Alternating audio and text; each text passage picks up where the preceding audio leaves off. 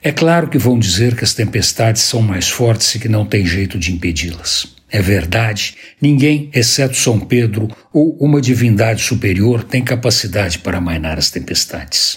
Aliás, ninguém tem a pretensão de caminhar por esta senda. Não é por aí que a porca torce o rabo. A questão é mais simples e passa pela responsabilidade civil objetiva dos responsáveis pelo funcionamento da rede e pela distribuição de energia elétrica que ficou comprometida por mais de quatro dias em boa parte da região metropolitana de São Paulo. A tempestade foi violenta, caiu sobre uma grande área do estado de São Paulo de forma brutal e impiedosa, cobrou seu preço em vidas e destruiu o que podia e o que não podia, começando por derrubar algumas centenas de árvores de todos os tipos e tamanhos, o que agravou mais o quadro, porque parte delas caiu em cima da rede de distribuição de energia. Só que não é possível dizer que foi um fenômeno inesperado. Não foi.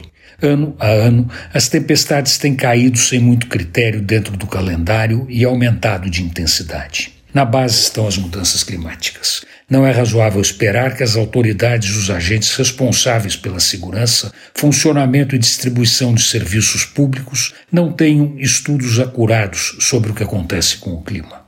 Além disso, faz algum tempo que as tempestades estão se espalhando pelo Brasil, começando no Rio Grande do Sul, onde aconteceu o primeiro fenômeno de vulto, passando por Santa Catarina e Paraná, severamente atingidos por elas, para chegar em São Paulo e, agora, já estarem seguindo em frente rumo a outras regiões.